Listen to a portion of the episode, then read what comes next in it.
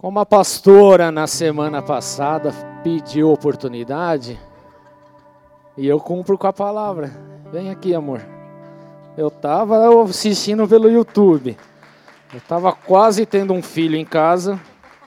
Eu estava mal pra caramba. Mas eu estava assistindo. Que Deus te abençoe em nome de Jesus, tá bom? Ela reclamou que eu estava com a mesma roupa no vídeo. É claro, eu acabei de gravar o vídeo. Não dava, é justo, né? Ela entrou para tomar banho, eu falei, agora é a hora. Pum! Mas eu percebi que eu preciso fazer um botox. A gente dá zoom no negócio, você fica esquisito, né? E amor, Deus te abençoe. Amém. Eu sou a, a doida que fico vendo as testas, aí eu falo, marido, você tem que passar o botox para tirar essas marcas de facão da testa. Bom, vamos lá então dar continuidade. Hum, chazinho. Muito bem. A palavra que nós começamos na semana passada. Qual foi o nome da palavra da semana passada?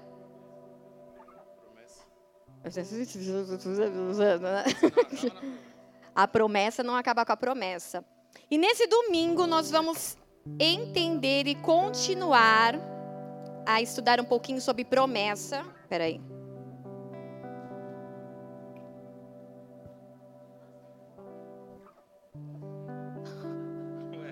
Ai, gente, eu vou suar. Pelo amor de Deus, o que você me está aprontando? Chegou agora? Mas tinha que ser o Pedro. Que sem noção.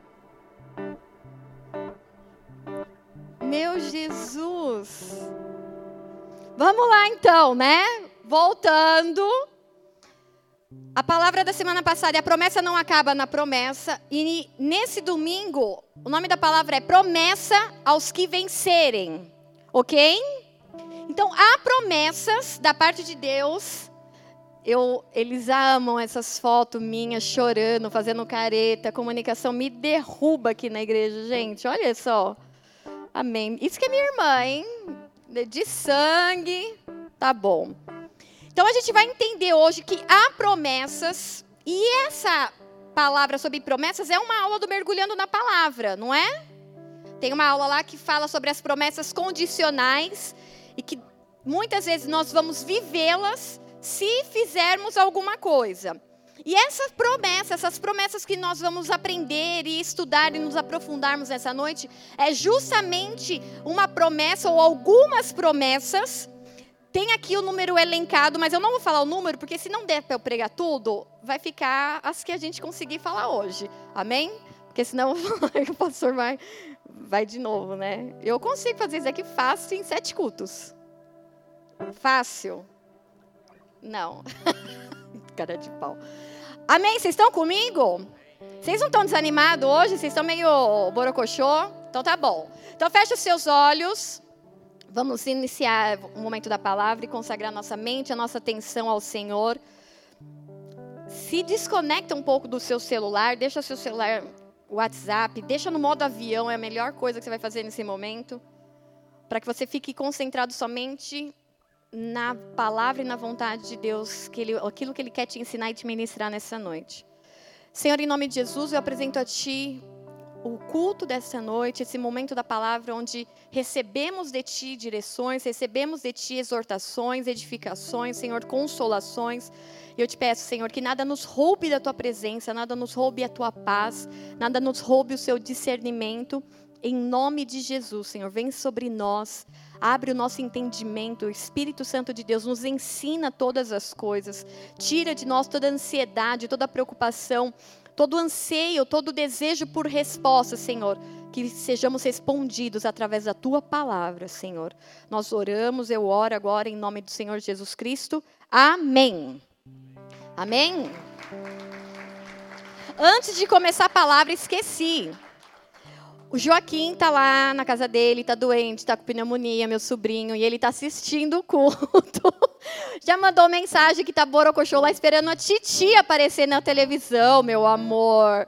Um beijo, Joaquim. A Titi tá aqui, tá bom? Depois a Titi vai te dar um beijinho e dar um beijo no Thor, velho, tá bom? Pronto, beijo dado pro meu sobrinho. Aquelas tia bem coruja.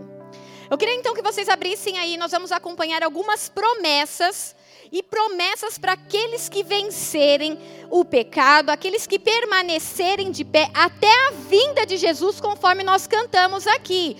Jesus virá nos céus, todo olho verá, e a igreja vai ser arrebatada com ele. Mas esse arrebatamento vai acontecer para quem permanecer firme e de pé até o final, ok? Ok? Nossa, tá parecendo dia de finados. É dia das mães ou dia de finados? Comeram demais, né? Então nós, é, eu vi um dia desses um, um no, no YouTube um cara até muito abençoado, muito bênção mesmo, e um, de um né, de um canal, um canal que eu acompanho, e ele falava, trazia um convidado, e o convidado meio que falava que esse louvor é herético. E eu falei assim, meu Deus, como assim? E aí ele descorre lá e fala. Aí eu olhei e falei assim, gente, esse cara devia assistir a pregação do pastor Rubens, que ele fala e ensina sobre o piscar de olhos. Que o piscar de olhos não é de tipo, eu pisquei o olho e Jesus vai aparecer do nada. Que tem um, um significado para a tradição judaica isso. Então, falei, se os caras estudassem a Bíblia um pouquinho, iam ver que essa música, ela diz realmente sobre aquilo que está na palavra de Deus. Então, Jesus vai vir sobre as nuvens, vai resgatar a sua igreja, nós estaremos com ele. E aí, com eles, não bastasse a recompensa de estar com o Rei dos Reis, o Senhor dos Senhores, ele ainda fala assim: ó, tem algumas promessas para quem vencer. E ele fala isso lá em Apocalipse 2, nós vamos ler a primeira promessa. Apocalipse 2, versículo 7.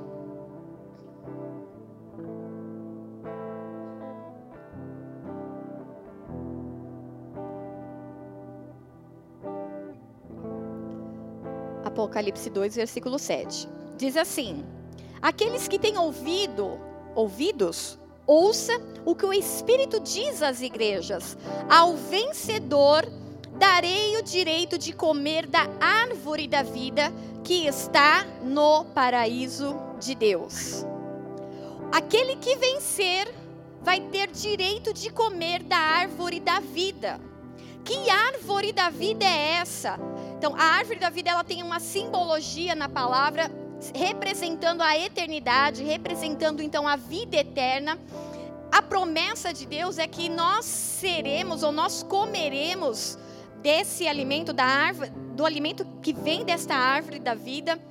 E esse alimento é um alimento que nos faz como ele, seres eternos, como éramos antes do pecado. Essa árvore da vida, em que Ele vai nos dar novamente o direito de comer dela, por que novamente o direito? Porque Adão e Eva, eles tinham a liberdade de se alimentar dessa árvore, porque é a árvore que está colocada lá no meio do jardim do Éden.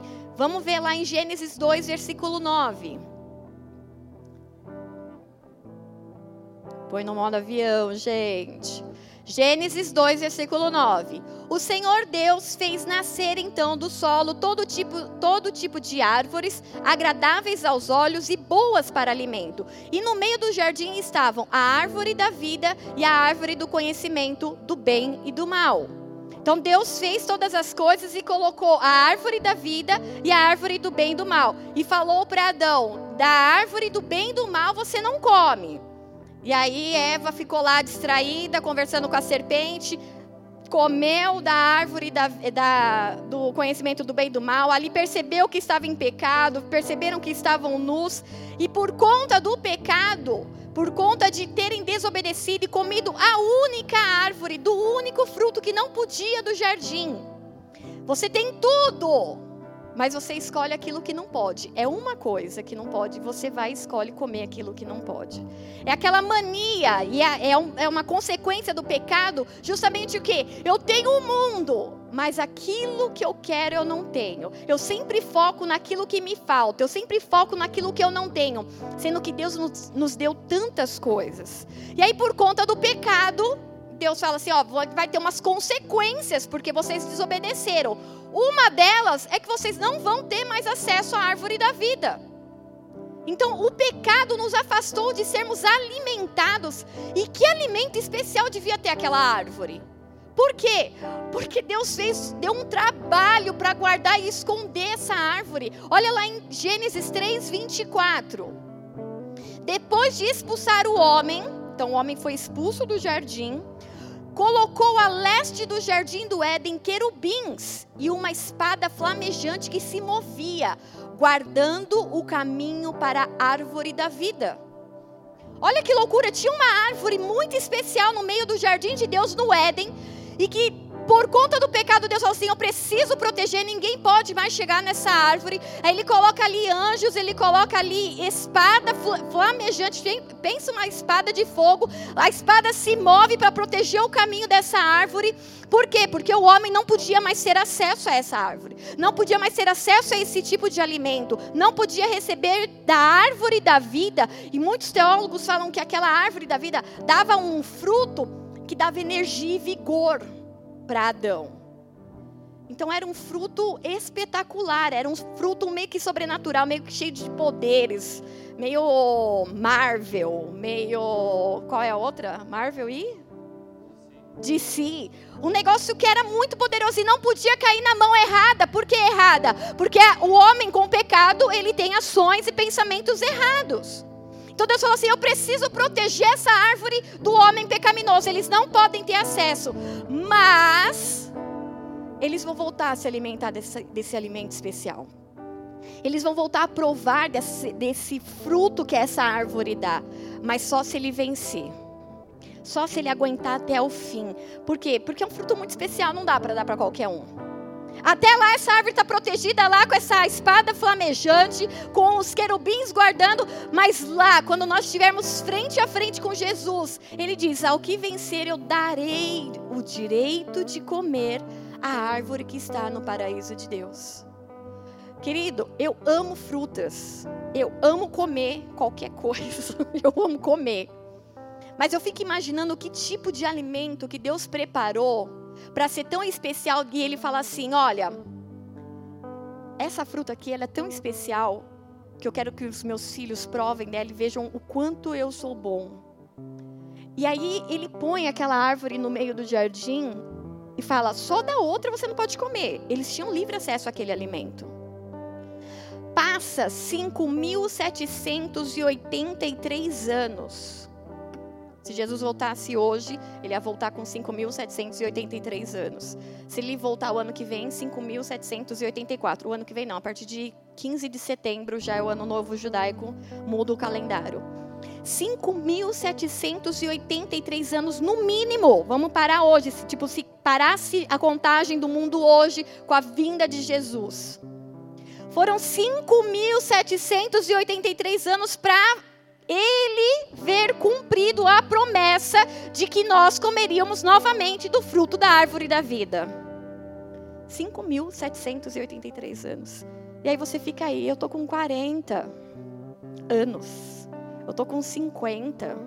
Eu tô com 60. O que, que é isso? Perto do que Deus está esperando para que você coma desse fruto.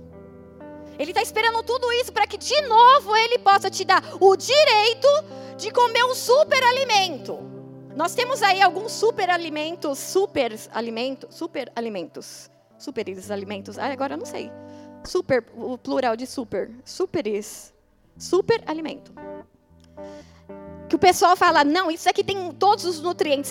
A gente compra aquela pílula, pílula de clor, clorela, de qual é aquela árvore lá? A, a planta? Aquela planta, a, a outra me zoando. É, que está na moda agora. Hã? Aquelas vitaminas que o pessoal vende na televisão, cadê a Lu que vende Sidney Oliveira? Ômega 3, não, mas aqui, uma agora que é uma planta, é uma flor. Isso, ora pronobis. Oh, tá vendo? E quem sabe? O Thiago, personal trainer, lógico. A gordinha aqui sabe sabor, flocos, creme, chantilly, chocolate. Eu não sei o que é ora pronobis. Tá, super alimento. Eu nem lembro agora que eu estava falando. A gente hoje procura super alimentos. Então você complementa lá a sua alimentação com clorela, com ora pronobis. Você complementa a sua alimentação com A vitamina do Tiagão. A vitamina do Tiagão eu não sei o nome, mas lá em casa chama vitamina do Tiagão. Ele vende um suplemento, né? E eu não sei o nome que vem escrito na frente, mas a gente toma a vitamina do Tiagão. não é? Às vezes eles começam a ficar gripados, Rubem, já pode tomar o remédio do Tiagão. Esse é o nome que tem lá em casa. Você pode tomar o remédio do Tiagão e nada disso vai poder se comparar àquilo que Deus colocou como fruto da árvore da vida para que nós pudéssemos nos alimentar. Que alimento, que superalimento era esse que Adão e Eva tinham acesso? E eles abriram mão pela desobediência. E esse superalimento será dado novamente para quem permanecer. Quantos anos demorou para se cumprir? Até hoje, 5.783. Se demorasse, Jesus ainda. Demorar não. Se o tempo de Jesus for a sua vinda mais para frente, mais ainda. Mas a palavra de Deus vai se cumprir. Sabe por quê? Porque Isaías 55,10 diz que a palavra que sai da boca de Deus, ela se cumpre. Então a palavra que saiu da boca de Deus, olha, os meus filhos, eles vão se alimentar dessa árvore da vida. Ah, mas eles pecaram. Então, peraí, se pecaram, não podem se alimentar. Protege a árvore, guarda o caminho, esconde a árvore. Pronto, não vão comer até que sejam restaurados, até que vençam o pecado. Por quê? Porque lá no Éden, eles se renderam ao pecado. Então eles precisam vencer o pecado para voltar a comer desse alimento. Vocês estão comigo? Então lá no céu nós já de primeira coisa, Deus está falando assim: você vai ter algo para comer que você nunca comeu na vida e você nem imagina como é que é. Deus sabe do que a gente gosta. Deus sabe que a gente gosta de comer. Ele, aquele negócio que atrai pela, pelo estômago. Deus começa a falar assim: Eu tenho promessas para vocês lá no céu. Vocês vão voltar a ter o direito de comer um alimento que vocês não têm ideia de como é. Eu já fico ansiosa por esse dia. eu não sei vocês, mas eu crio expectativas com esse dia. Eu crio expectativas com o dia que nós estaremos junto com Ele. E é isso que nós precisamos começar a criar, sabe por quê? Porque a igreja brasileira, nossa igreja hoje, é uma igreja que está muito focada em sete passos para a prosperidade. Sete caminhos, sete chaves que destrava e te faz um foguete. Você nunca mais vai parar, porque foguete não dá ré, né? Tem aquela história lá. Hã? Quê? Ah. Ó, Eduardo, atravessando. então, a, a igreja tem sido ensinada o quê? Você vai ser próspero, você vai ser cabeça, você não foi chamado para ser cauda. Preguei ontem lá no Bola de Neve de Pimenta sobre isso, sobre ser cabeça e não cauda. Não tem nada a ver com ser rico. Ah, eu fui chamado para ser rico, eu fui chamado para estar tá dominando. Não tem nada a ver com isso. Tem a ver com mentalidade. Nós precisamos ser cabeça das nações, é justamente ter a mentalidade de Cristo, porque Cristo se doa, Cristo cuida, Cristo restaura. Por isso que ele fala: olha, se vocês me obedecerem, vocês serão colocados por cabeça, como liderança, sim, mas com a mente de Cristo. E não como aquele que acha que tem que ser rico porque Deus falou que você não é cauda. E a cauda se trata justamente, está no chão, está balançando e se embaraçando nas coisas desse mundo. Nós não fomos chamados para andar embaraçados com as coisas desse mundo. Nós somos chamados para andar com os pensamentos igual aos pensamentos de Deus, pensamentos do alto. Então nós precisamos começar a focar naquilo que realmente é importante. Eu tenho expectativa, olha, eu nem, eu nem tinha expectativa com o céu. Eu ficava até com medo de Jesus voltar e eu não ir. Tá, olha, esse medo às vezes até é um pouco bom, porque nos dá e nos fortalece dentro de nós um temor. Eu lembro de algumas vezes que a Melissa acordou assustada, pequena, criança ainda. E aí foi no nosso quarto chorando. Eu acho que umas duas vezes aconteceu isso. E ela chorava, chorava, chorava. E a gente, que foi, meu? Teve um pesadelo? Ela, mãe, eu sonhei que a igreja tinha sido arrebatada, Jesus tinha voltado e eu tinha ficado. Eu falei, eita, nunca mais você ia, vai arrumar casa, nunca mais vai fazer nada, né, Melissa? Ela, mãe, eu não quero ficar. E desesperada, desesperada. E eu falei, aí o Rubens tentando consolar, eu falei, não, deixa, deixa ter medo. É bom que enquanto tem medo tem temor e não faz bobagem por aí. Então, se é para ter medo de alguma coisa, que tenha medo de ficar. Porque o negócio vai ser feio. Com o Heitor a mesma coisa. Teve uma época, ele, ele teve um sonho e foi no meio de uma tarde. Ele acordou assim, suado, desesperado. E o que foi? Que o Heitor tira umas sonecas longas de tarde, né? Acabou, nós colocamos ele num curso hoje e acabou a mamata. E ele acordou assustado assim, e o que foi? Ele, ai, tá bem que você tá aqui, mãe. Ai, ai, eu, o que foi? Ele, ai, eu achei que vocês tinham sido arrebatados e eu tinha ficado. Eu, ah, que bom, né? Você tinha ficado por quê? Falei, olha, eu vou. E você, se você ficar, é bom você pôr umas boas trancas nessa porta, porque os caras vão vir arrombar, vão roubar alimento, vão matar pessoas. Vai virar uma loucura a terra, viu? Ele, pô, mãe, não faz isso comigo. Morrendo de medo de ficar. Falei, é bom. Eu, eu, prefiro que tenha medo do que acho que, ah, não, não vou ficar não, e ah, pode levar a vida de qualquer jeito. Então nós temos que criar expectativas. Há uma vida além dessa vida. A vida, a nossa vida, ela não termina aqui, pelo contrário. Você decide aqui aonde você vai viver a eternidade. Ok? Vocês estão comigo? Então, a segunda promessa que o Senhor nos faz para aqueles que vencerem, não é para você que não quer saber de nada, chutou o pau, abandonei, larguei família. Não, essa daí você já foi, filho. Você já está na roça, já era já era enquanto você estiver né, nesse ponto de decisão. Que há tempo, se você está vivo, dá tempo de se arrepender e voltar. Mas aí em segunda, é, segunda não, Apocalipse 2, versículo 11 diz assim: Aqueles que têm ouvidos, ouça o que o Espírito diz às igrejas. O vencedor, de modo algum, sofrerá a segunda morte. Eita lasca, que, que é essa tal de segunda morte. Então, quem vencer vai ter direito de comer o alimento, de novo, da árvore da vida, a mesma árvore que Adão e Eva provaram. E ao que vencer também, ele não sofrerá de modo algum a segunda morte. O que, que diz lá em Apocalipse 21, versículo 8? João ele, ele dá uma pincelada no que é essa segunda morte. Diz assim: quanto, porém, aos covardes, aos incrédulos, aos abomináveis, aos assassinos, aos impuros, aos feiticeiros, aos idólatras e todos os mentirosos, a parte que lhes cabe será o lago que arde com fogo e enxofre, a saber, a segunda morte.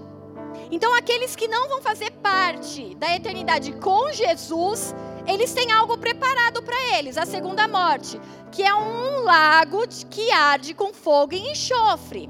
Esse lugar, ele não foi preparado para os filhos, ele não foi preparado para o homem, ele foi preparado por Deus para Satanás e seus demônios. Mas, se que aquele não vencer, se um de nós não vencer, se um de nós não vencer o seu próprio pecado, se um de nós abandonar o caminho, se prostrar e falar, não quero mais, vai, essa é a consequência do abandono, essa é a consequência, é a segunda morte. Mas o que, que vamos tentar detalhar? Que aí você fica assim, meu Deus, e será que eu estou fazendo algo que me leva e me, me conduz não para o lado de Jesus, mas para o lado em que foi preparado para Satanás e seus demônios? Então, aos covardes. O que, que é covarde? Eu fui traduzindo a palavra do original escrito lá. Então, a palavra covarde, ela foi escrita com a palavra deilos, que quer dizer tímido, medroso. Não é a pessoa tímida introspectiva. A timidez em que ele se trata aqui é você ter a oportunidade de falar sobre a salvação de Jesus Cristo para alguém e você preferir não falar. OK? Então, aí, porque às vezes a gente tem uma personalidade, um perfil introspectivo de ser mais tímido, e a pessoa, pronto, fiquei, vou ficar então, porque eu sou tímido. Não, é a pessoa que tem habilidade, pode falar sobre Jesus, tem a oportunidade e ela se cala. Por medo de ser excluída, por medo de ser apontada, por algum medo. Então, essa daqui, ela vai viver a segunda morte. Por quê? Porque você poderia ter falado sobre Jesus e deixou de falar. Você poderia ter manifestado o reino e preferiu não fazer. Por quê? Porque você acha que seu lugar já está garantido. Então nós precisamos tomar cuidado com isso. E a palavra continua: os incrédulos. O que, que é incrédulo? A palavra escrita para incrédulo foi apistos, que quer dizer infiel, aquele que não é confiável, desleal e aquele que não confia em Deus. Eita! Então, os incrédulos, eles também não vão estar com Jesus, mas eles estarão no lugar da segunda morte. Infiel, você tem uma aliança e você quebra a aliança. Você é infiel. Você é desleal. Deslealdade é um passo acima da fidelidade. A pessoa é tão fiel, mas tão fiel que ela chega a ser leal. Isso é lealdade. Então, se a pessoa não é fiel, ela também vai ser desleal. Por quê? Porque ela não consegue subir para o próximo nível de uma pessoa que tem um caráter de Cristo. Uma pessoa que não é confiável. A gente precisa fazer uma autoanálise. Será que as pessoas podem confiar em você? Será que as pessoas, num momento muito difícil, num momento de aperto, num momento de vergonha, num momento de perda, ela pode pegar o telefone e ligar para você e você é uma pessoa confiável de receber aquilo e ficar aquilo com você? Ou você sai espalhando para as pessoas no WhatsApp, falando, não, é para a gente orar, mas olha o que está acontecendo com fulano. Fofoca. Você mascara fingindo que é para orar, mas não é. Você está louco ou louca para que todo mundo saiba da última fofoca da igreja. Então, se você não é confiável, querido, toma cuidado, porque você pode estar aí sendo preparado para a segunda morte e achando que está indo para o céu. Ah, mas eu estou na igreja e eu compartilhei coisas da igreja, mas é fofoca. Então tome cuidado, porque se você não for uma pessoa confiável, você está achando que está indo para um lugar e está indo para o outro. Você precisa ser alguém confiável. Alguém te entregou um valor, alguém te entregou um segredo, alguém te entregou uma confidência é sua. Guarda, fecha a tua boca. Para de querer ser fofoqueiro. Para de ser desleal. Seu chefe confiou alguma coisa para você, aí você sai contando para todo mundo. Ai, não sei porque ele fez isso, né? Vai ver que ele está querendo me promover. Aí se exibe na frente de todo mundo, expõe o chefe. Você precisa ser alguém confiável. No âmbito de trabalho, no âmbito profissional, dentro da sua casa. A sua esposa não tem que ficar fazendo um cheque lá de ter que conferir o seu WhatsApp, os seus e-mails. Por quê? Porque você é confiável. Se ela olhar, não vai ter nada. E você, mulher, você não tem que. O marido tem que ficar de olho, tem que pôr um GPS, porque não sabe onde está. Você precisa ser confiável. O espírito de confiança precisa estar sobre nós, por quê? Porque alguém que é confiável, alguém que é fiel sobre todas as coisas, é leal. Pode acontecer qualquer coisa, mas eu sou leal. Nós, como família, nós temos um aplicativo familiar onde a gente sabe onde todo mundo está. Eu pedi por conta das crianças, e aí eu pus também o nosso. Mas porque o Rubens ele ficava assim: Meu, a gente está atrasado, não sei o que, não sei o que lá. E aí, onde você está? E aí mandava: Onde você está? A mãe da Camila é assim. Tanto é que ela está gravada no WhatsApp, ao invés do nome da mãe dela, está escrito onde você está. Que ela só manda mensagem, onde você está, onde você está. E a gente já pôs esse aplicativo justamente por isso, porque agora ele, ai, onde a Ju tá? Aí ele vai lá, abre o aplicativo, ah, a Juliana tá não sei na onde. Sexta-feira a Juliana estava lá na Timóteo. No sábado a Juliana estava no Pimentas. Hoje a Juliana está em Comica. Sabe? Não, ele não precisa ficar lá porque para mim eu tenho um pouco de aflição de ficar falando, ah, eu tô aqui, eu nem atendo, eu nem vejo o celular, eu tô me desligando do celular. A Dani falou, mano, você tá muito desprendida do celular. Tem dia que eu tô com o celular na mão, respondo todo mundo. Tem dia que eu fico dois dias, três dias sem bateria, sem celular, sem nada, e para mim tá tudo bem. Então eu falo, amor, olha aí no celular onde eu tô. Vai, vai me acompanhando, porque eu tô aí, ó, em algum lugar, em lugares confiáveis. Ele vai poder olhar, ele vai poder acompanhar, e eu falo isso por segurança. Eu não tinha um aplicativo do Uber no meu celular. Até que eu tive que ir para o Rio lá no começo do ano, aí tive que baixar. Porque eu falava assim: pede um Uber para mim. Aí a Melissa, mãe, por que, que você não. Eu falei, porque eu quero que vocês saibam onde eu tô. Porque um dia, se eu for sequestrada, que eu tenho medo de Uber, né? Aí eu falei assim: um dia que eu for sequestrada, vocês vão atrás de mim, porque vocês estão vendo no aplicativo. Então eles me... eu não tinha um aplicativo justamente por quê? Porque eu queria que eles soubessem onde eu tô. Eu não estou fazendo nada de errado, por que, que eu preciso esconder? Então tinha, estava para todo mundo ver. Aí tive que pôr lá o aplicativo. Eu falei, meu Deus, qual é o pior jeito de pôr o Uber? Eu pus todos os processos de segurança, chave, compartilhamento, tudo lá, porque eu tenho um pouco de medo de usar Uber. Eu sou, eu sou prudente. Prudente. Gente, a gente cresceu ouvindo do pai, da mãe, da tia, da avó. Não entra num carro de estranho, não fala com estranho, não aceita doce de estranho. A gente, no Uber, a gente entra no carro de estranho, aceita a balinha que ele dá e paga por isso. Entendeu? Vai saber o que, que eles põem na bala, no açafé. Não, eu sou, sou super precavida. Então, não aceito doce, nem água, nem bala de Uber. Sou super, assim, eu super... E compartilho e ligo. Olha, tô aqui no Uber. Sou daquelas que liga, né? Tô no Uber. Ah, chamada de vídeo. Ah, não, tá tudo bem, tô chegando. E eu sou assim. Por quê? Porque eu gosto que as pessoas saibam, que, eu, que a minha família saiba onde eu estou. Porque eu não estou fazendo coisa errada, então não tem problema. Agora, a palavra continua. Os depravados, ou alguma tradução, ou na Almeida diz abomináveis. Quem são os depravados na palavra, ou os abomináveis? A palavra usada é bidiluço, bidiluço, que quer dizer aquele que exala mau cheiro. Hum. Mau cheiro, não é desse cheiro. Pecado. Aquele que exala cheiro de pecado, aquele que é odioso, aquele que é detestável ao Senhor, aquele que é abominável.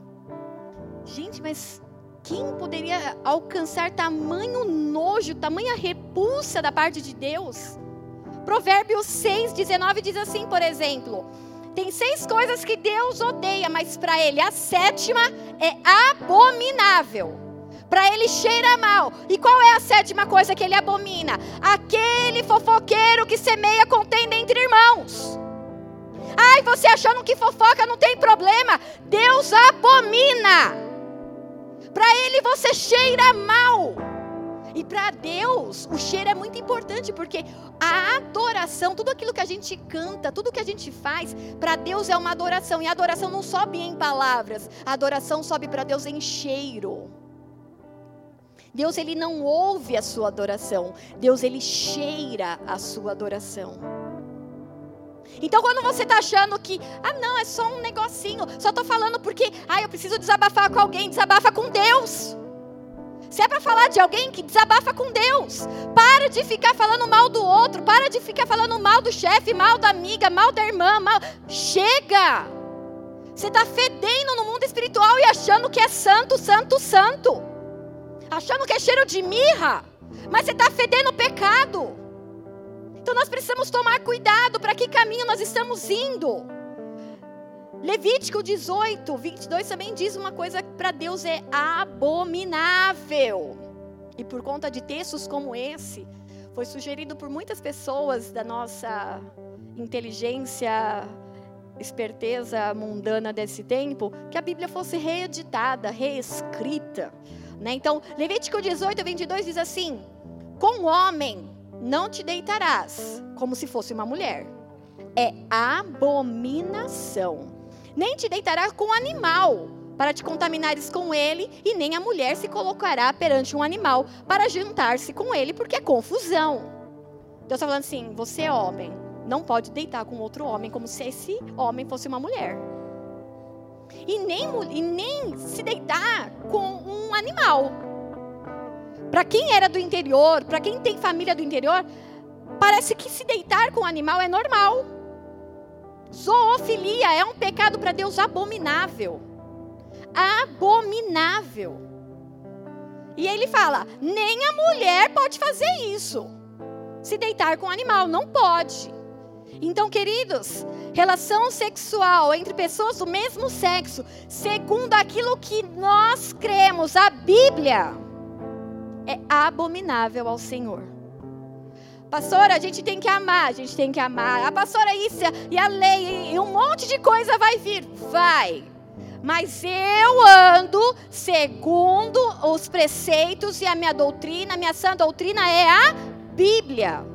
Quem não concorda, Use então os preceitos e os ensinamentos de Allan Kardec, use os preceitos do Buda, use os preceitos é, do Alcorão, use os, os preceitos da Bíblia segundo LGBTQIA.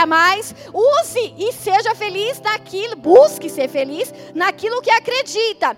Ainda estamos num país livre e, segundo a minha crença religiosa, que é baseada na Bíblia, é abominação. Ok? Tô achando que tô indo. Todo tipo de amor vale. Não vale. Você tá achando que tá indo para o céu e você tá indo para o inferno. Para o inferno não, vamos falar. Para a segunda morte. Você está achando que não, porque eu amo, porque eu isso, e não importa, não, você está achando, só que você está indo para a segunda morte. E aí a palavra continua: os assassinos. Quem são os assassinos? Foneus. Foi a palavra, a palavra usada no grego, foneus, que quer dizer o quê? Criminoso, homicida. Então você comete algum crime, Está lá na, no, nos artigos de lei que isso é crime o que você faz, você está indo para um caminho da segunda morte. Sonegação de imposto é crime. Fazer ou burlar é, notas fiscais é crime. Você passar ou fornecer informações que não condizem com o seu padrão é crime. Ah, eu preciso liberar lá o crédito das Casas Bahia e isso e aquilo. Aí põe lá, ganho 15 mil reais. Sendo que na tua carteira de trabalho está lá 1.751. É crime o que você está fazendo. Você está fornecendo uma informação errada. É crime. Então, os criminosos e os assassinos, eles não estarão na eternidade com Jesus, mas eles estão sendo destinados ao lago de fogo e enxofre, que é a segunda morte. Assassinos, mas eu só mato, eu só sou homicida. Se eu for der um tiro, uma facada, um, um, alguma coisa, um veneno, sei lá, para alguém tirar a vida dessa pessoa, também.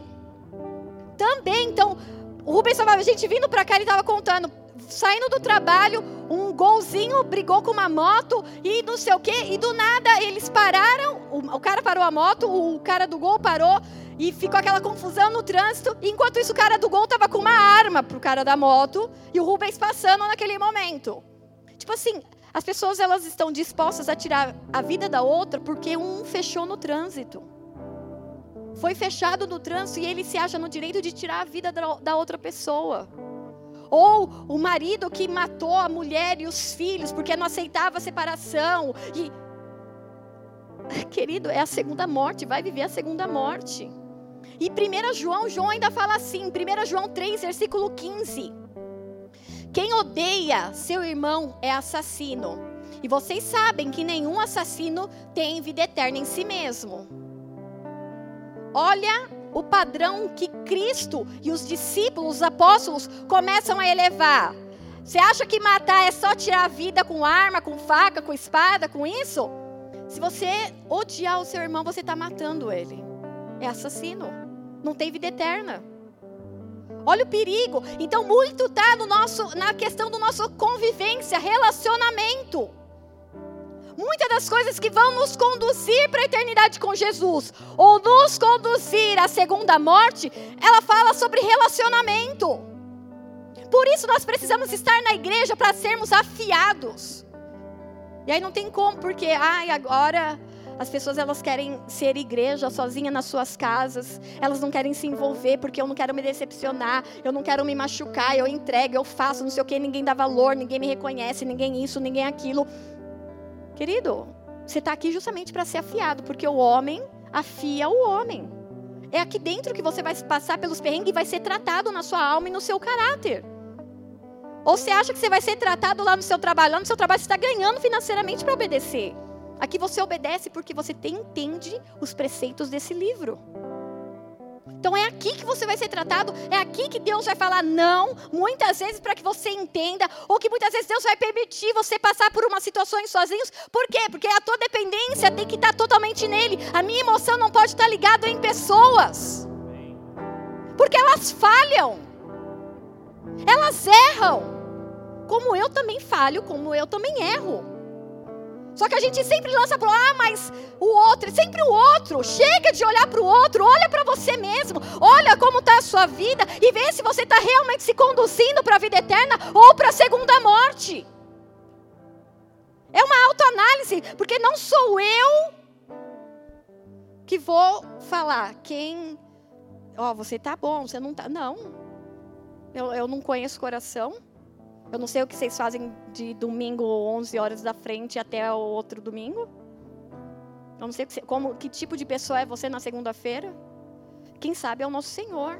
Mas está aqui um filtro para você se analisar. Eu preciso passar por esse filtro. Eu preciso andar de acordo com a palavra. Então, aquele que odeia o seu irmão, ele é homicida, ele é assassino. E o texto continua ainda: os que cometem imoralidade sexual ou em algumas versões, que são impuros. Olha a palavra grega para imoralidade sexual: pornos. Pornos, que quer dizer quem prostitui seu corpo por pagamento, quem se entrega à relação sexual ilícita, quem faz relação sexual fora do casamento. A palavra usada é pornos. E vou até aqui abrir um parênteses, porque não estava nos recados e deveria estar. Na semana que vem, dia 20, nós teremos dois eventos simultâneos acontecendo nas nossas regionais. O primeiro vai ser aqui em Cumbica, que é o Café do Boas-Vindas. Para todos os ministérios da regional do Boas-Vindas, vai vir o pessoal de Boas-Vindas lá da sede, vai ser um negócio bem especial. E ao mesmo tempo nós estaremos também lá na igreja do Pimentas, com uma programação dos teens e do pré-teens, é, com a igreja de Cumbica e de Pimentas acontecendo lá, o encontro da regional também. Em que muitas igrejas já estão é, procurando a Ju para saber como que vai ser, para se cadastrar tal, para ir. E dentro dessa programação, o foco vai ser ensinar sobre pornografia. Por quê? Porque a gente não quer que os nossos pré-adolescentes os nossos adolescentes estejam caminhando para a segunda morte achando que estão indo para a vida eterna.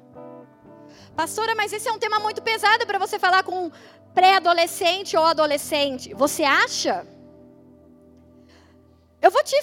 Eu vou, assim, pincelar, bem pincelado, bem de longe, assim, do que eu cuido dessa igreja. Ouço, vejo e sou questionada e testifico aí, testemunho. Pessoas que passaram pré-adolescente e adolescente. Passaram pela experiência de ficar com uma pessoa do mesmo sexo. Na escola, numa programação de uma igreja.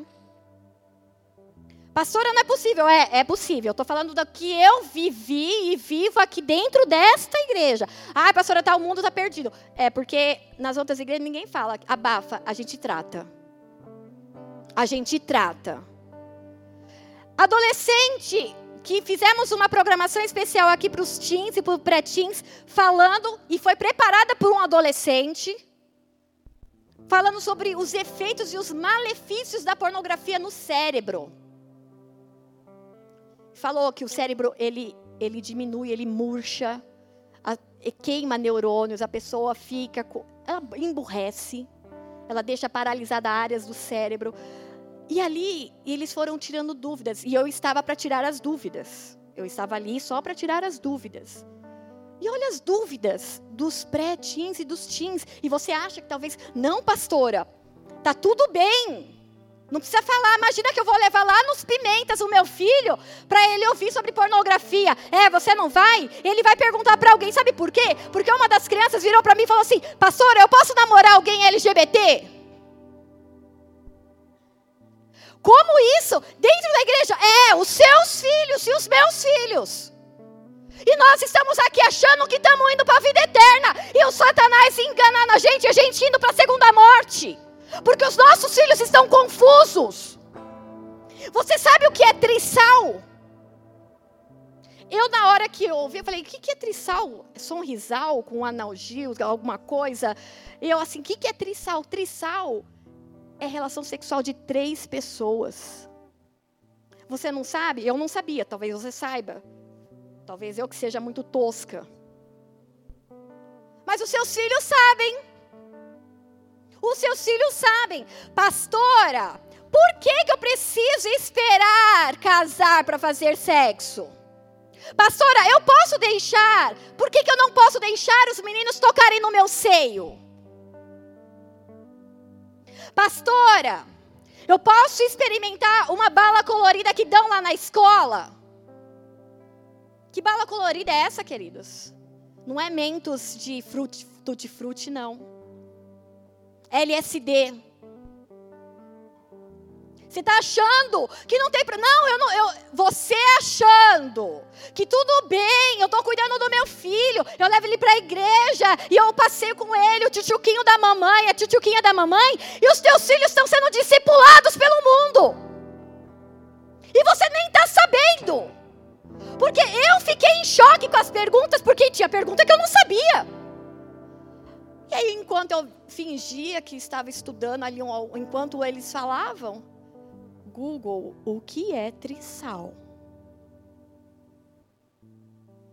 Eu tive que buscar no Google aquilo que eles já têm como informação cotidiana.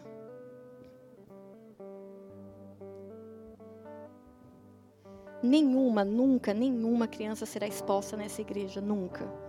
Porque a minha, a, a, minha condição aqui não é dispor pecados de ninguém. A minha condição é falar assim: vamos cuidar porque a gente tem um lugar para ir e Satanás quer nos conduzir para outro. Então, queridos, é muito importante que vocês, como igreja, nos ajudem nesses processos. Então, você deixar seu filho lá nos pimentas, pastora, é, no pimentas. Você arranja dinheiro, você arranja carona, você arranja tanto jeito para ir. Quando você era do mundo, você arranjava jeito de ir para as baladas, virava a noite e estava tudo certo. Agora, para deixar seu filho adolescente numa programação dos adolescentes, onde eles serão ministrados, ensinados conforme a palavra, a gente acha tudo muito difícil. As mães, elas põem uma dificuldade num negócio e que não é para ter dificuldade. Eu vou confessar e vou, vou partir o meu coração, assim como mãe. O Heitor estava numa escola, mas uma escola muito boa aqui em Guarulhos.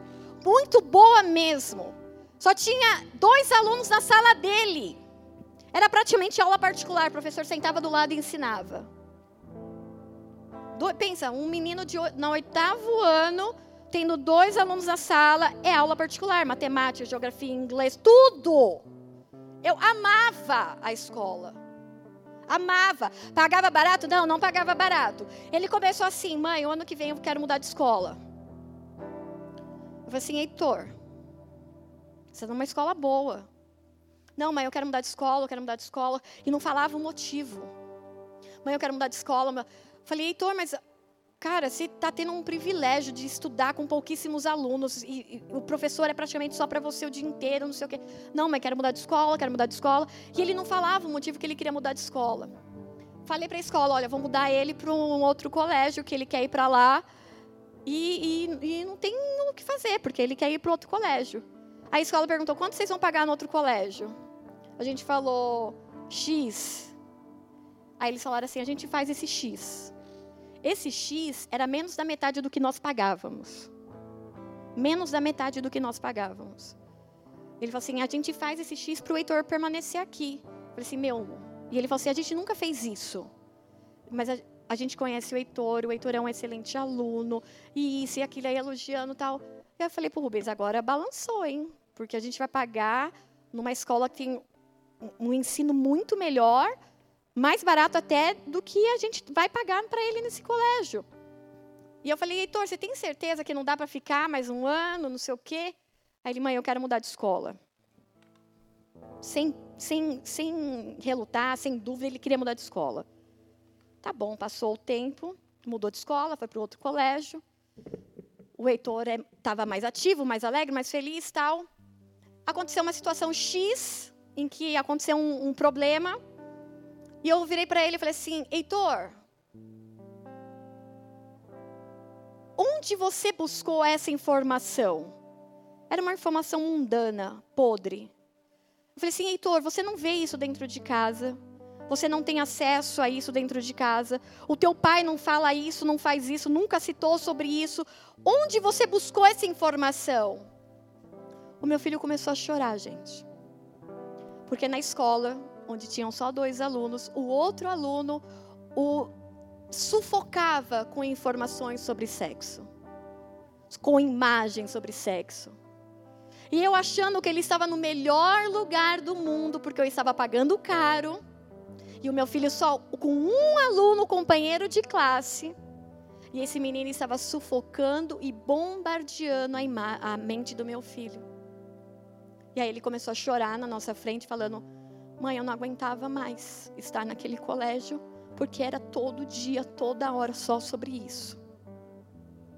Queridos, vamos começar a analisar se as nossas escolhas realmente são as melhores para os nossos filhos. Se as nossas escolhas estão conduzindo eles para a vida eterna ou se estão levando eles para a segunda morte.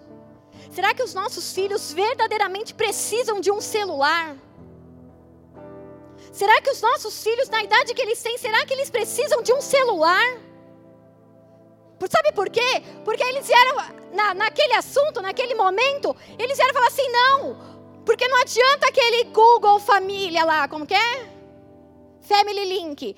Porque tem um aplicativo que abre como se fosse um Chrome e lá você pode acessar todos os tipos de pornografia. Mesmo tendo Family Link bloqueando tudo no celular. Tem um site que se você entra, você consegue fazer isso, isso e aquilo. E eu assim, ó. Tipo, por quê? Porque nos celulares os meus filhos têm Family Link, tem bloqueio tem limitador de tempo, tem, tem tudo isso. Só que eles estão dando um caminho que eles estão aprendendo lá fora para burlar aquilo que vocês estão pondo como proteção. O teu filho não precisa de um celular. Se você leva e busca na escola. Se ele passa o dia com você. Ah, mas ele vai ser o único na sala de aula que não tem. E qual o problema? Meu filho era o único na sala de aula, numa escola caríssima. E estava sendo bombardeado e destruído na mente. Queridos, vamos tomar conta dos nossos filhos. Vamos conduzi-los para aquilo que realmente é importante.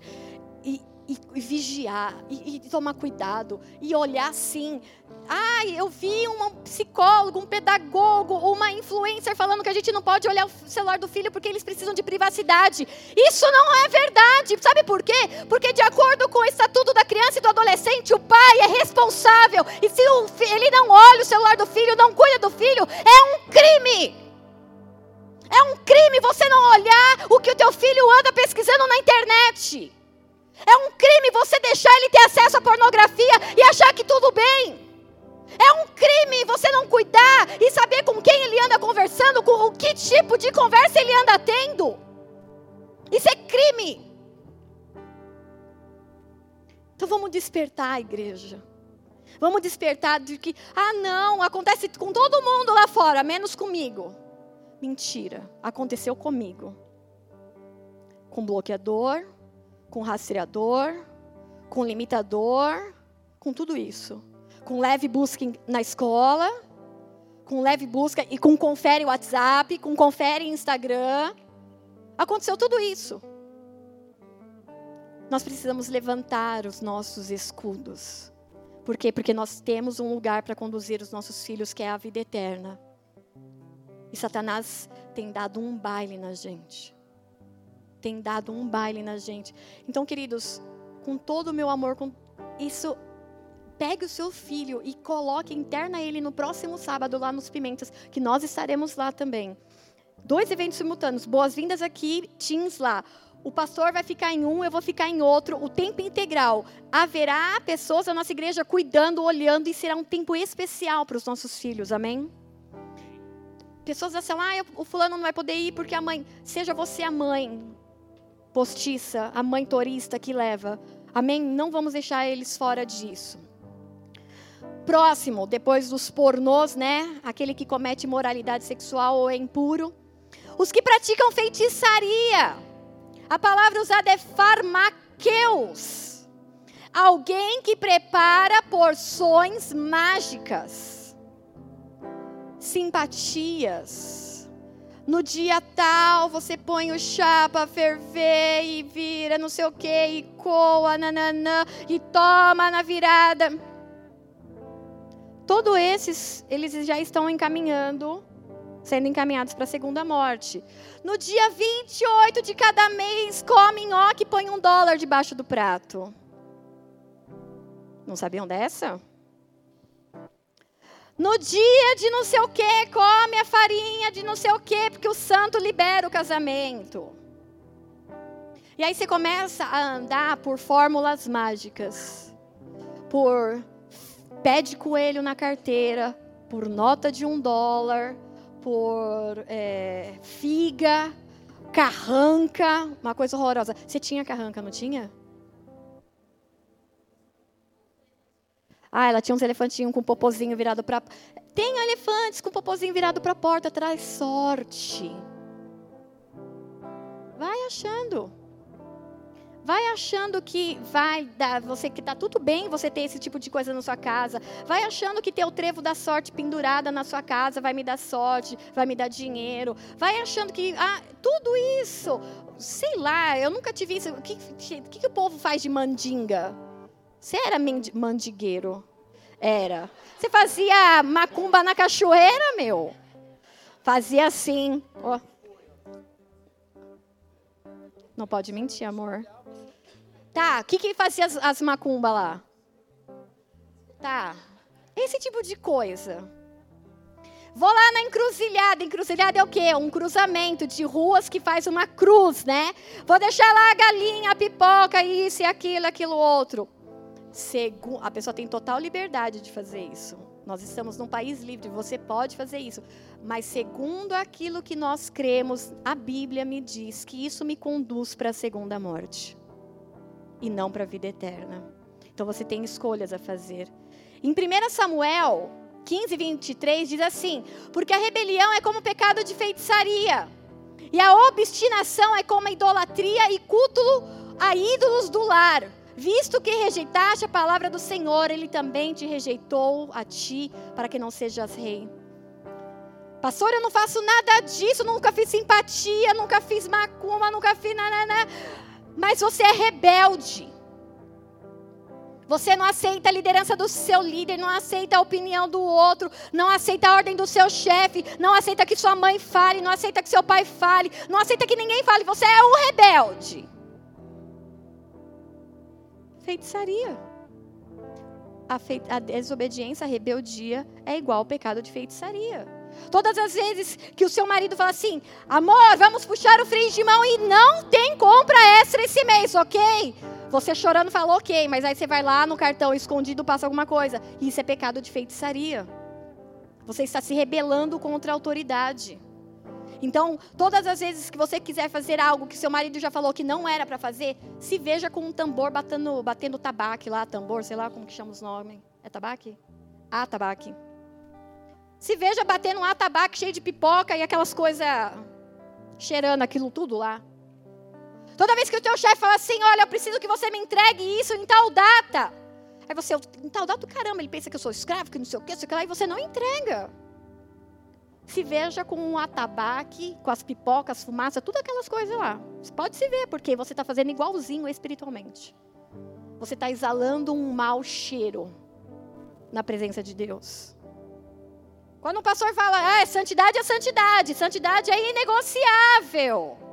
Todo mundo que vem orar aqui, ele fala a mesma coisa. Fala, mano, santidade é inegociável. Aí você, no primeiro aperto, no primeiro beijo, uh, já era, fomos. Se veja deitado lá, com demônios e vários atabaques. Tambores, fumaça, pena, sei lá o que, que tem nesses negócios. Se veja igual, por quê? Porque a rebeldia é igual feitiçaria. Então não vai achando que, ah, eu não entreguei nada em encruzilhada nenhuma, mas falou mal de alguém, se rebelou contra a autoridade, pronto, está na mesma condição que o feiticeiro. Vocês estão entendendo como Deus trata e sobe o nível? E aí o texto continua: os idólatras. E a gente acha que o idólatra é só aquele católico, apostólico, romano que tem todos os santos, que tem a imagem, tem um altarzinho. E isso também é idolatria. Por quê? Porque eles estão se reverenciando, reverenciando a sua vida, a sua família, dando graças a Deus por coisas que Deus deu e eles glorificam outras pessoas, agradeça ao santo tal pela graça alcançada. Isso é idolatria. Por quê? Porque você está tirando a honra e a glória do único que é digno e transferindo para outra coisa. Só que idolatria também é aquele filho que chegou e agora ele é o rei da casa. E aí você não faz mais nada porque você tem um reizinho para servir ou uma rainhazinha para servir. E aí você não faz nada, você não busca Deus, você não vem para a igreja, você não faz. Por quê? Porque tem um rei e talvez o rei não queira ir para a igreja hoje porque está frio. Isso é idolatria. Porque você está tirando o lugar de Deus e colocando o seu filho, a sua filha. A idolatria também é quando você tem algo que, meu Deus, é muito especial para mim, talvez para alguns um carro, roda, som, instrumentos. De tudo, não é só um. Eu sei disso. Eu estou olhando porque eu lembrei de instrumentos. Não pode encostar, não pode tocar, não pode. Por quê? Porque é um Deus dele. Celular. Ganha 1.500 reais, comprou um celular de R$ mil reais. É um Deus, por quê? Porque você trabalha para servir a prestação daquele cara. O teu dinheiro está todo enfocado para pagar ele. Agora vai um pastor um dia em algum lugar abrir o coração que está precisando para um projeto de seis mil reais. Você está louco, esse pastor estelionatário, sem vergonha, vai trabalhar seis mil reais, está louco? Mas você dá seis mil num celular. Você dá cinco mil num tênis. Você dá vinte mil numa bolsa. Pastora, Imagina dar 20 mil numa bolsa. Vou falar disso agora. E todos os mentirosos, o texto continua. Mentirosos quer dizer pseudes. Enganador, falso. Por isso que as pessoas falam, o pseudo médico. Porque não é médico, é uma mentira, é uma farsa. Por isso que eles usam o pseudo. É um pseudo. É, diretor, porque não entende nada de matemática, não, não sabe abrir um Excel. O pseudes, ele está falando justamente aqui, aquele enganador, aquele que é falso, aquele que usa coisas falsas. Nossa, pastora, não é falso isso. É uma réplica Meu queridos, o diabo, ele tá facinho para vocês, mandando vocês lá para a segunda morte. E vocês estão muito fácil indo, porque é réplica. Aí tá lá a, a, empresa que paga uma fortuna de propaganda, de funcionário, vende a bolsa de um caro 30 mil reais. Pastora, não tem bolsa de 30 mil reais. Eu te ponho num grupo de compras internacionais e você vai ver o preço das bolsas. 30 mil reais uma bolsa. Aí você fala assim, ai, mas ele é tão linda. Mas tem uma que é réplica. Cinquentão. Estourou. Eu ando com a bolsa de 30 mil. As pessoas vão olhar, nossa, 30 mil reais e ela parada no ponto de ônibus. Do lado o iPhone, que ela está pagando 6 mil reais, né, daquelas prestações, com a bolsa DG lá, Dolce Cabana, de 30 mil, que ela pagou cinquentão. Querido, é falso. É mentira. Você não pode ter a bolsa de 30 mil? Vai na Renner e compra a bolsa de R$ 89,90, R$ 129,90, R$ 159,90. Pague em seis vezes sem juros. Mas a gente quer mostrar aquilo que a gente não é. Teve uma vez que a pessoa me ofereceu, pastora, eu quero te dar uma bolsa, escolhe, eu tenho esses modelos aqui que a minha amiga traz, e é tudo original. Eu, gente, eu não, uma coisa que eu não ligo é bolsa, mas eu sei o que é verdade e o que é mentira, porque a minha irmã, ela gosta de bolsa. E aí a gente vai dar os rolês, ela quer entrar nessas lojas de bolsa. E eu fico assim, nossa, linda, mas, mano, eu não gastaria meu dinheiro, tudo isso nisso. Mas que tem quem goste. E a pessoa querendo me presentear, escolhe um modelo, pastora. Aí vejo lá a, o desenho das marcas e, e, e o valor embaixo. R$ 49,90, R$ 69,90. Aí eu mandei, eu querida, deixa eu te, deixa eu te contar um negócio. A pessoa está te enganando e você é muito inocente, porque você não tem noção de quanto é o preço dessa bolsa original. Não, pastor, é original. Vem na sacola da empresa, vem com a etiqueta, é tudo original. Eu, querida, não tem como ser original, mas nem o cordão dela por R$ 79,90. Para ter uma ideia, é, chaveiro dessas bolsas de grife custa em torno de 3 mil reais. Chaveiro. Porta-moeda. Rico não usa moeda. Aí tem porta-moeda de 6 mil reais. 6 mil reais um porta-moeda da Louis Vuitton. E aí você quer comprar um Dolce Cabana, um Louis Vuitton por R$ 59,90 e achar que é original.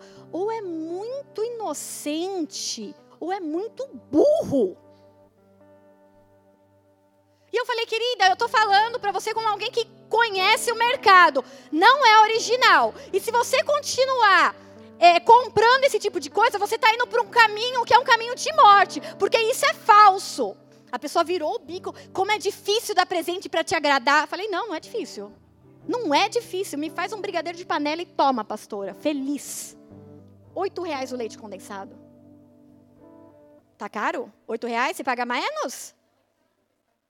Ah, ah, eu achei que você ia pagar mesmo. Falei, nossa, mano, eu achei, estourei lá com oito reais o leite condensado, porque tá mais, né? Oito reais eu tô felizona, querido. Uma lata de brigadeiro já era. Então não é que a gente está difícil, é que as pessoas elas não querem ser confrontadas. E aí começou a oferecer para outras pessoas, oferecer para Josi, ela falou. Pastora, eu também... falei, manda, fala de novo que é réplica, e réplica é falso, e falso leva para o inferno. Fica insistindo. Ah, a pastora não quer, mas quem sabe a líder de célula quer. Quem sabe a líder de ministério? Ah, quem sabe a minha amiga? E aí vai tentando fazer os outros ir junto com ela pro lago lá de enxofre. Não dá, queridos, é falso. Não cabe no meu orçamento. Ok, eu vou procurar aquilo que me agrada dentro do meu orçamento. Porque é para eu ser feliz ou para eu mostrar para o outro que eu posso. Não podendo. Uma imagem. Então chega. Então, idolatria é adorar a deuses falsos, mentira é ser enganador, falso. E olha que engraçado, porque a palavra, engraçado não, né? A gente precisa prestar atenção. A palavra diz assim: e todos os mentirosos. Então é todo tipo de mentira. Todo tipo de mentira. Desde aquela mentira de fala que eu não tô, é mentira. Todas as mentiras. Todo tipo de mentira. Ai, tá gostoso? Tá. Por isso que eu já falo, não gosto de coentro, gente. Não vem querer. Ai, a minha comida com coentro você vai gostar. Não gosto. Difícil de entender, não gosto. Vai fazer eu comer, eu vou, fazer, vou tirar com guardanapo educadamente falar assim, não gosto de coentro. Nossa, eu achei que nem, você nem ia perceber. Percebo, gente, quem não gosta de coentro percebe. E eu ouvi uma amiga minha falando que estu, fizeram estudos científicos que as pessoas que não gostam de coentro, elas têm uma, um negócio da papila gustativa que para elas o sabor do coentro cai como se fosse sabão. É, então é um, é um problema da nossa papila gustativa. Não é um problema, é uma questão da nossa papila gustativa. Então, a minha papila gustativa, quando cai um, um milímetro de gota de coentro, ela vai assim, ó, bum, coentro. Não adianta você tentar esconder as coisas para mim, que eu, a minha língua vai, me, vai caguetar você. Porque ela, ela me falou assim, Juliana, eu descobri isso, por isso que quem não gosta de coentro percebe, não sei o que, não sei o que lá. Então é isso, ela veio falar que ela viu uma pesquisa porque ela achou curioso. Então não adianta você mentir, ai, tá bom, não, tá bom, não gosto. Ai, ela tá linda, nossa, maravilhosa. Se você não achou, não fala. Porque aí você achou ela feia, achou que não combinou, mas aí você vai, ai, que linda, maravilhosa. Mentira! Você não tem o que falar, você.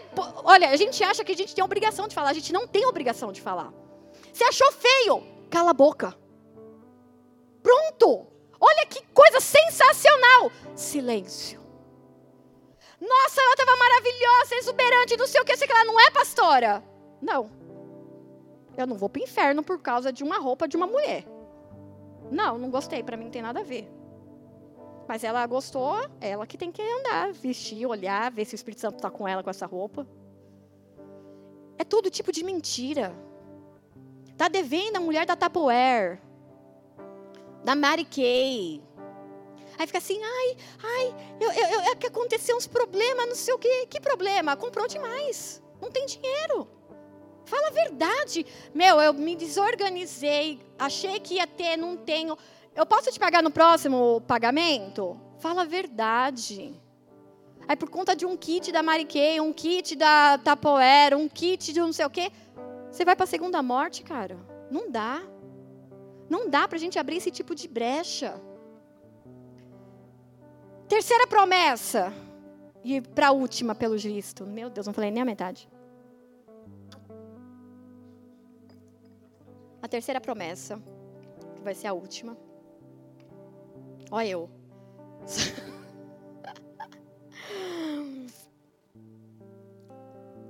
Dar-lhe-ei que se assente comigo em meu trono. Essa é uma promessa que está escrita aos que vencerem em Apocalipse 3, versículo 21 e 22. Ao vencedor, darei o direito de sentar-se comigo em meu trono, assim como eu também venci e sentei-me com meu Pai em seu trono.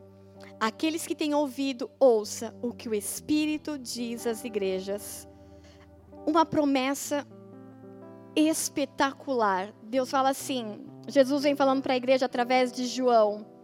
Se você vencer os teus pecados, se você vencer esse mundo mal, se você vencer a tentação, a gente vai sentar lado a lado. Você vai sentar no meu trono, no mesmo banco.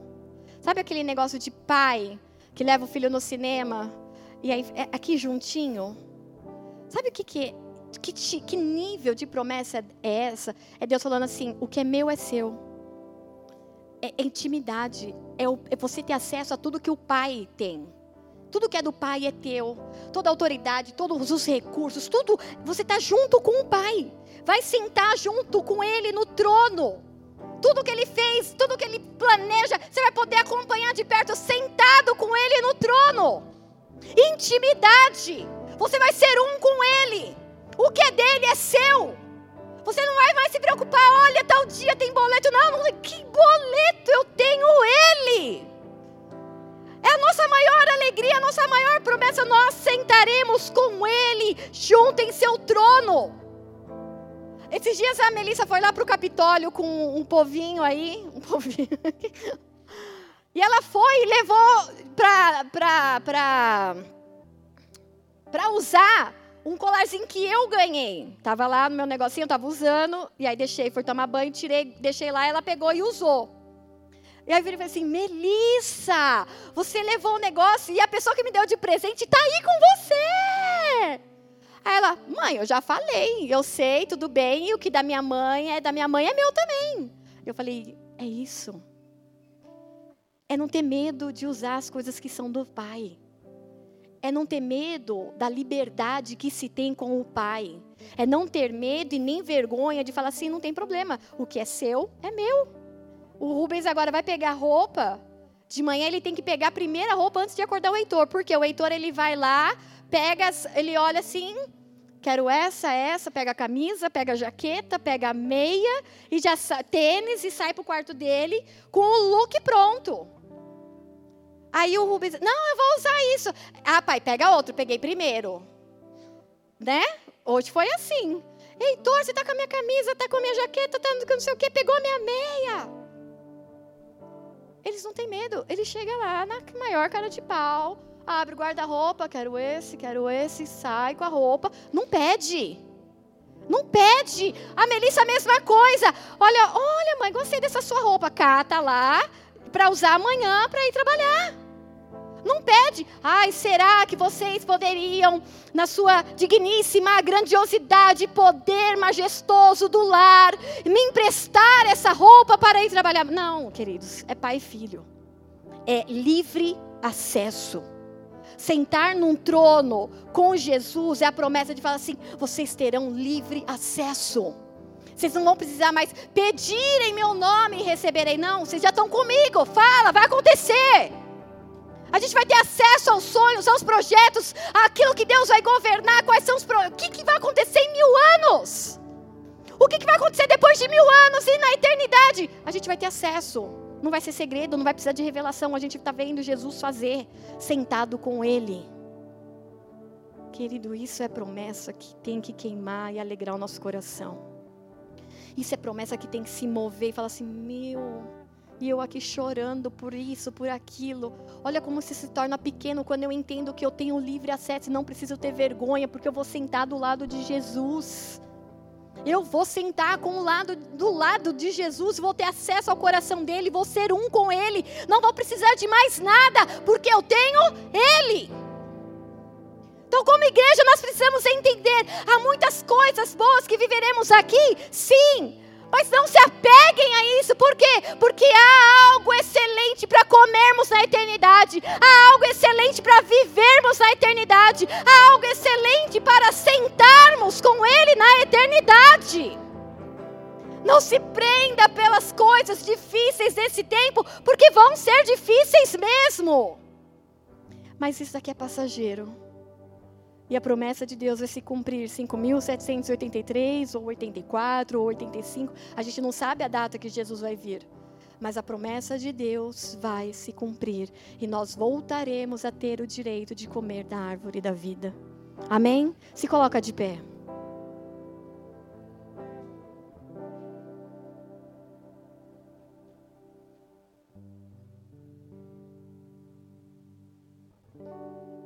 Feche os seus olhos.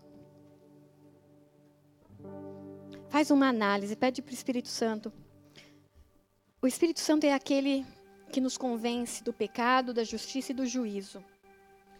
Então, se eu citei, ou se ele trouxe à tua memória, ao seu pensamento, situações em que você vive como normais, e você acha que você está sendo conduzido e caminhando para a eternidade, mas é totalmente o contrário. Satanás te enganou, você está sendo levado e conduzido para viver uma segunda morte.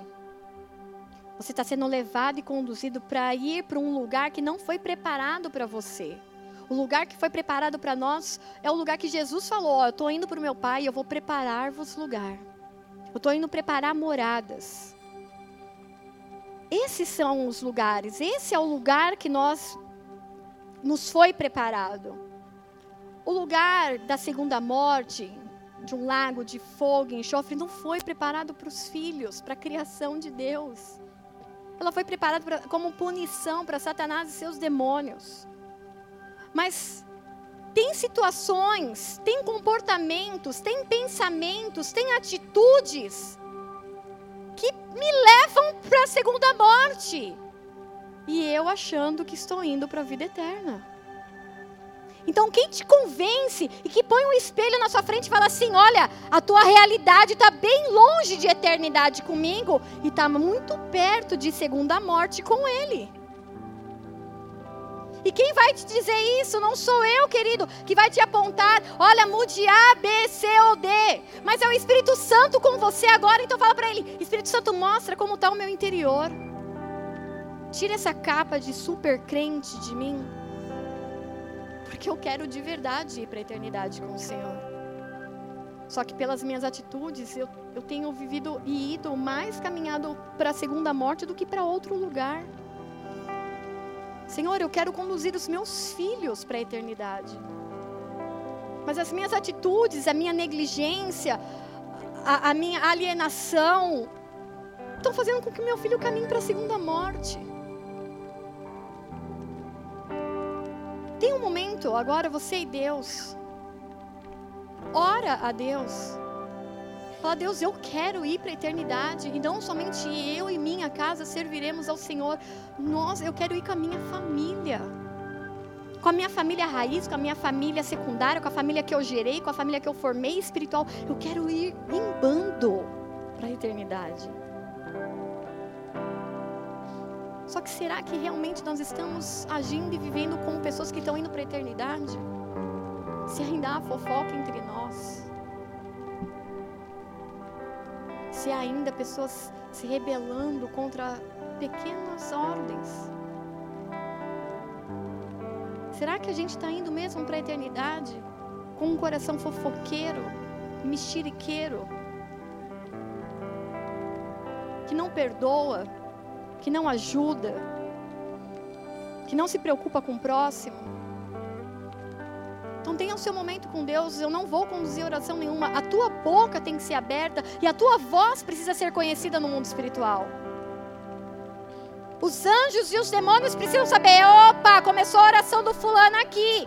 Eles precisam te conhecer, ouvir a tua voz. O mundo espiritual precisa saber do tom da tua voz.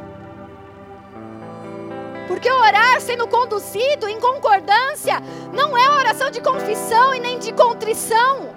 Por quê? Porque eu vou orar e me arrepender pelos meus pecados e os seus. E os seus pecados. Pais, nós precisamos nos arrepender de achar que nós temos que dar liberdade para os nossos filhos. E deixamos o negócio andar. Gente precisa pegar a rédea de novo da situação. Ah, que não tem problema, meu filho, minha filha andar com essa roupa sensual. Peraí, pai e mãe. Da onde vem o dinheiro? Eles não têm dinheiro, não geram recursos. Então é você que está patrocinando ele ir para o inferno. Com o shortinho do funk, com a blusinha do funk. Com a cueca aparecendo no funk. Então, quem está patrocinando a ida do seu filho para o inferno é você, pai. Porque eu não vi ainda nessa geração crianças de 14 anos trabalhando e gerando recursos, como muitos, como eu e você gerávamos para as nossas famílias. Então, os recursos que ele tem, das roupas que ele tem, dos celulares que eles têm, daquilo que eles esnobam para os amigos que ele tem, é porque você está patrocinando. Nós precisamos ir ao nível de arrependimento como igreja. Porque como igreja está sendo anunciado, há uma vida, há uma eternidade. Mas olha, Satanás está conduzindo uma galera para o fogo, para o lago de fogo e enxofre. Que é a segunda morte. Tenha esse tempo. Tenha esse tempo de arrependimento ao Senhor.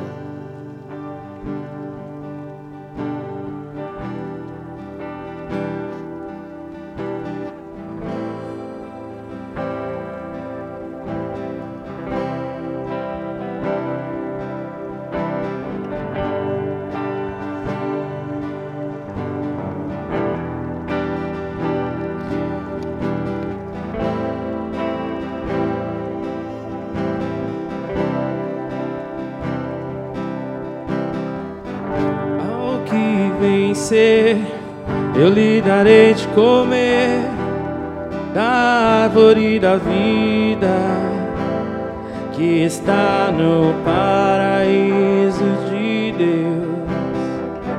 Ao que vencer, eu lhe darei do maná e uma pedra com um novo nome que só quem recebe saberá. Isso diz o que é santo e verdadeiro. O que tem a chave de Davi. O que anda em meio a castiçais de ouro. Eu conheço você e lhe escolhi. Ao que vencer, eu lhe darei o poder sobre as nações e as regerá. Eu lhe darei a estrela da manhã. Ao que vencer, será vestido de branco, e eu mesmo confessarei diante dos anjos e de meu Pai isso diz o que é santo e verdadeiro. O que tem a chave de Davi. O que anda em meio a castiçais de ouro. Eu conheço você e lhe escolhi. Diante de ti. Pus uma porta aberta que ninguém pode fechar. Por teu zelo eu te guardarei do dia mal que há de vir sobre o mundo. Quem tem ouvidos, ouça o que ele diz.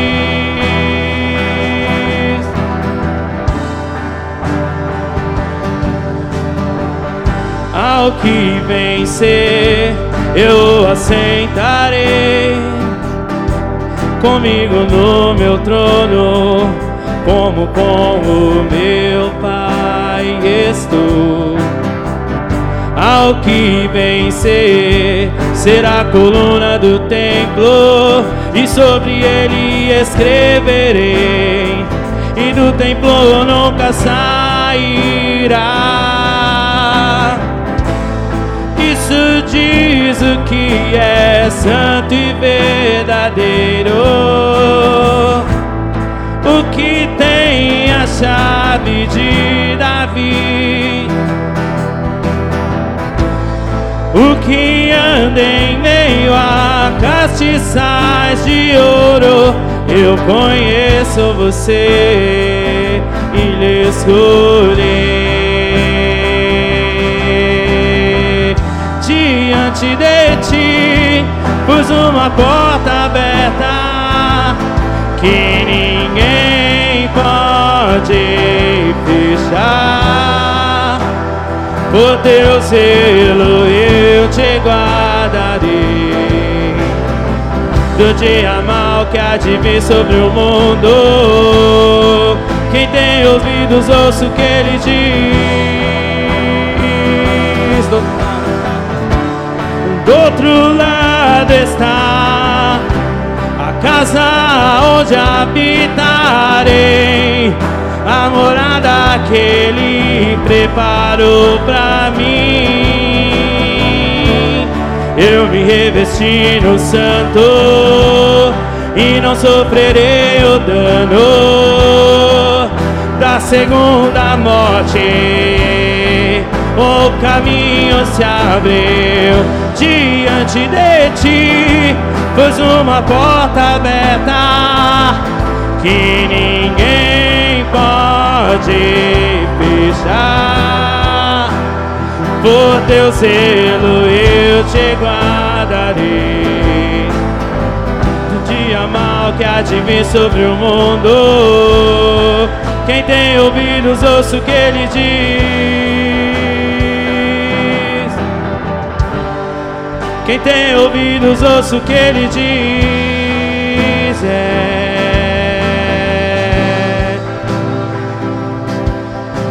O Espírito e a noiva dizem vem. E aquele que tem sede venha e beba de graça da água da vida. O Espírito e a noiva dizem vem. E aquele que tem sede venha e beba de graça da água da vida. O Espírito e a noiva dizem vem. E aquele que tem sede venha e beba de graça da água da vida. O Espírito e a noiva dizem vem. E aquele que tem sede venha e beba de graça da água da vida.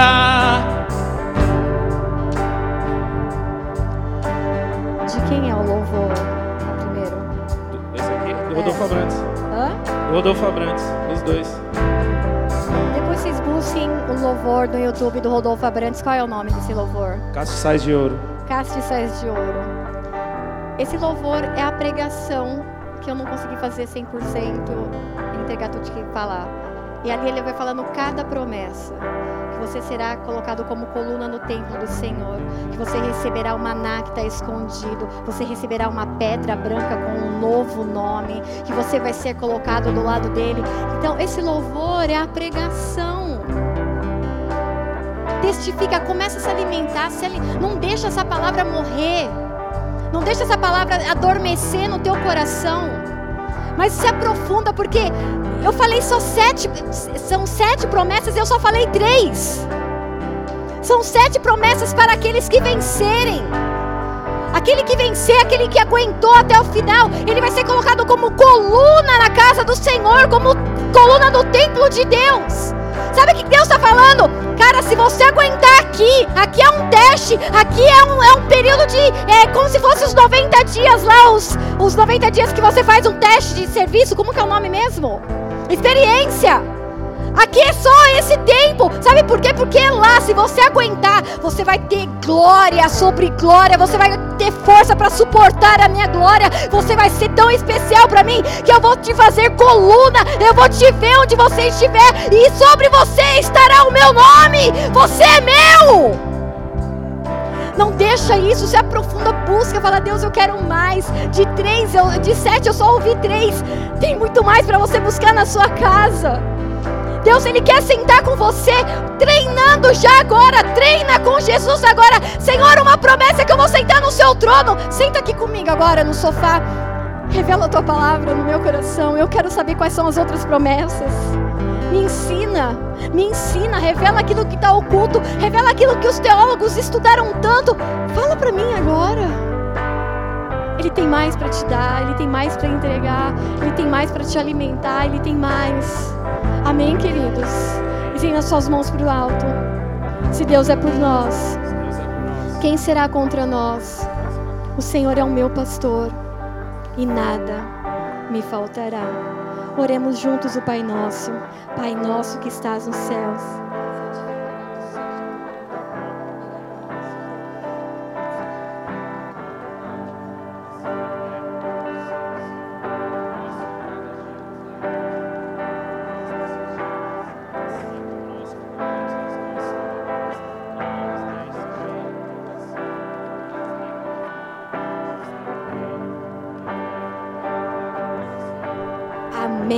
nome de Jesus, tenha uma semana abençoada e que os teus caminhos sejam direcionados para a eternidade com Jesus e nunca mais com atitudes e comportamentos de quem está indo para a segunda morte. Amém, queridos? Se você veio na igreja pela primeira vez, quer receber uma oração, precisa de alguma ajuda, quer se unir a nós como corpo, como igreja, procura as meninas do Boas-Vindas. Você que está aí na sua casa, tem as informações passando aí na sua tela. Nós queremos te conhecer, queremos caminhar contigo, amém? Porque nós queremos ir em bando lá para o céu. E você faz parte desse bando em nome de Jesus, amém? Espírito e a noiva dizem: Vem.